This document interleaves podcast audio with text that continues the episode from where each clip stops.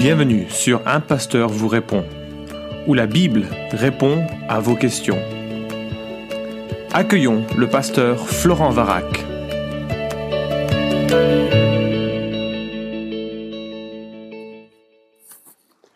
La question est posée. Jacob eut pour fils Joseph, l'époux de Marie, de laquelle est né Jésus, qu'on appelle le Christ.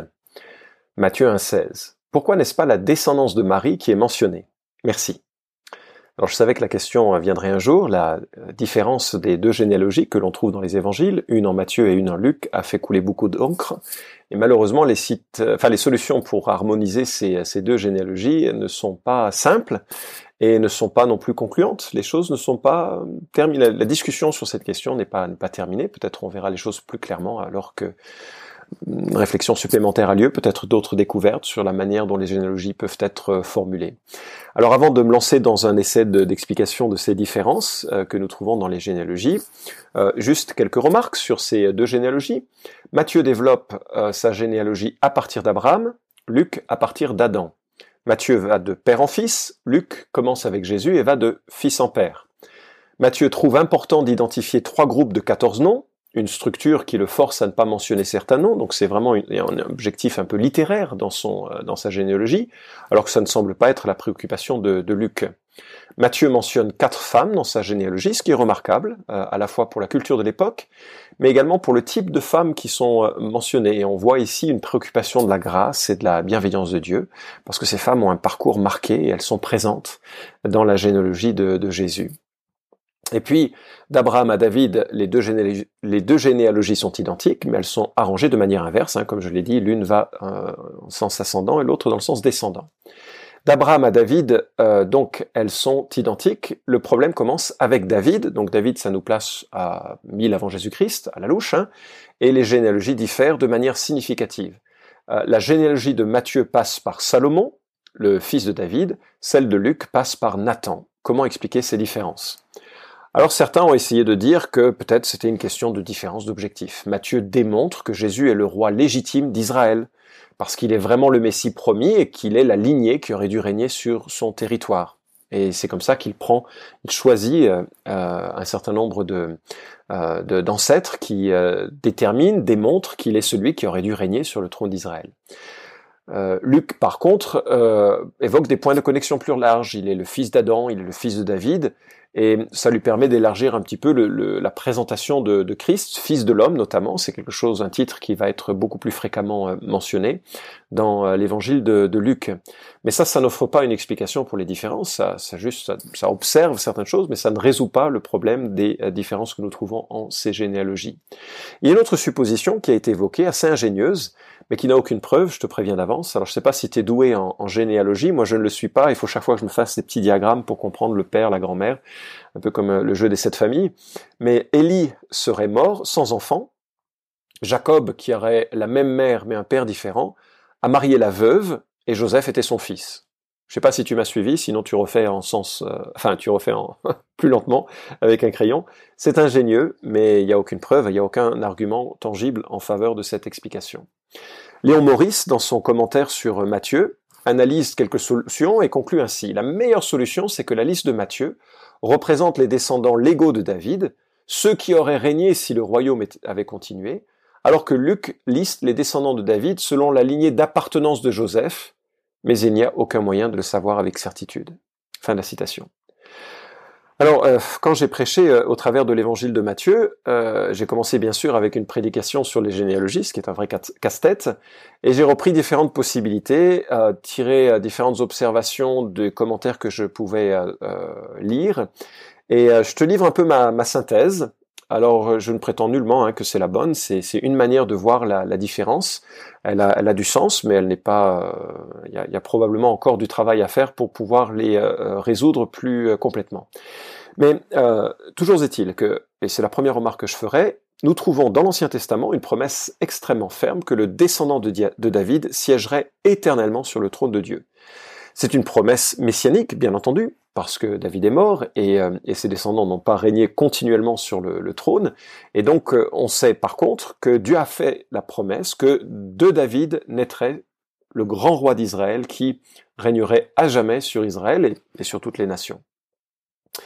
Alors cette promesse, elle passe par Salomon, c'est ainsi que les prophètes le, le, précisent. La promesse passe par David, puis son fils Salomon. Deuxième remarque, le prophète Jérémie, en Jérémie 22, 30 et jusqu'au début du chapitre 23, nous apprend que Dieu condamne l'un des descendants de David, Yekonia.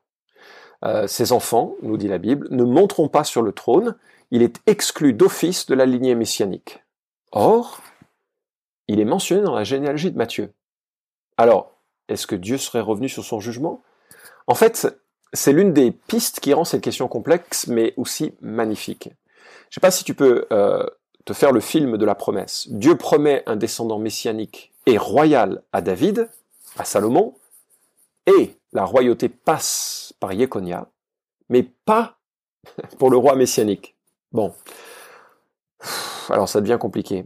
Ben, euh, sauf si Joseph euh, n'est que le père adoptif de Jésus.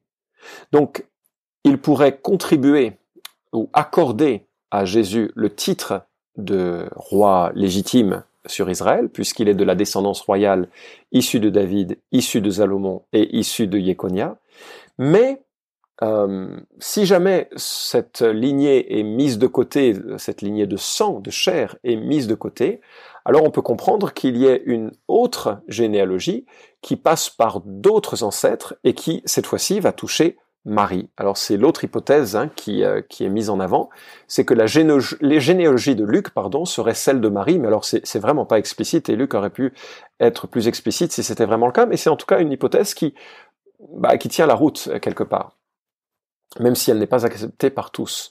Le nom de Joseph ne fait pas partie de la liste comme les autres noms dans la généalogie de Luc on pourrait comprendre par l'original une forme de parenthèse. Jésus avait 30 ans lorsqu'il commença son ministère, étant comme on le croyait, fils de Joseph, fils d'Élie.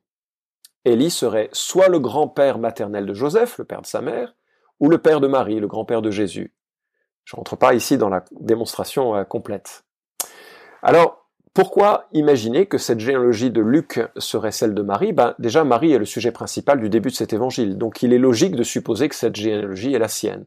Les prophètes avaient promis que le Messie allait être un descendant biologique de David, sorti de ses entrailles, de Samuel 7, euh, acte 2.30.